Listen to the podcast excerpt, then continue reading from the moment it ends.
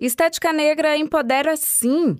É, a saúde física e mental da população negra são temas do Congresso Pioneiro, que acontece entre quinta e sábado em Salvador. Uma das participantes, a cirurgiã plástica Tatiana Novaes, detalha que o evento é um espaço de combate ao racismo, além de um momento importante para compartilhar experiências de coletivos e pesquisas que usam as representações da estética negra nas suas atuações e discussões. É um congresso que vai muito além, um congresso, o primeiro congresso de saúde de beleza negra. Eu sou cirurgiã plástica, aqui daqui de Salvador, mas ele vai muito além dessa parte só da relação da estética.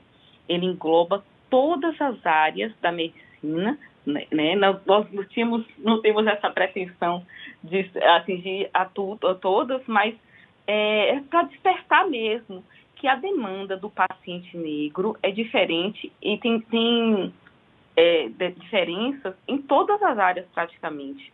Da cardiologia, da estética, é uma coisa bem óbvia, né? Do, do, do se, como se apresenta.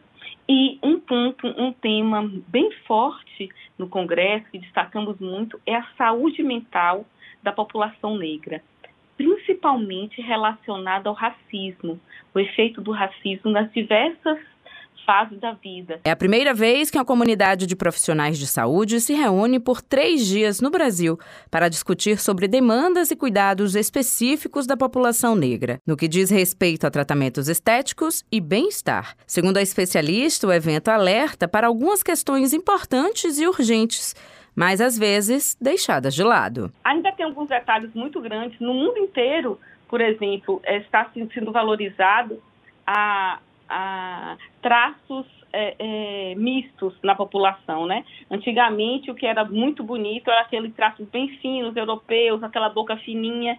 De repente agora essa boca que é literalmente de origem africana, negra, que é boca grande, está sendo valorizada. Os traços mais fortes estão sendo mais valorizados.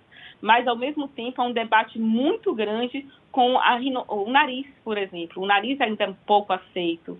Né? Isso foi caso de muitas intervenções absurdas na tentativa de diminuir uh, o nariz ou deixar menos largo ou menos características uh, da negritude. O primeiro Congresso Brasileiro de Saúde e Estética Negra reúne mais de 60 especialistas em palestras, painéis e mesas redondas entre esta quinta e sábado no auditório do Centro de Convenções do Hospital Mater Dei. O público pode realizar as inscrições para participar no site do hospital.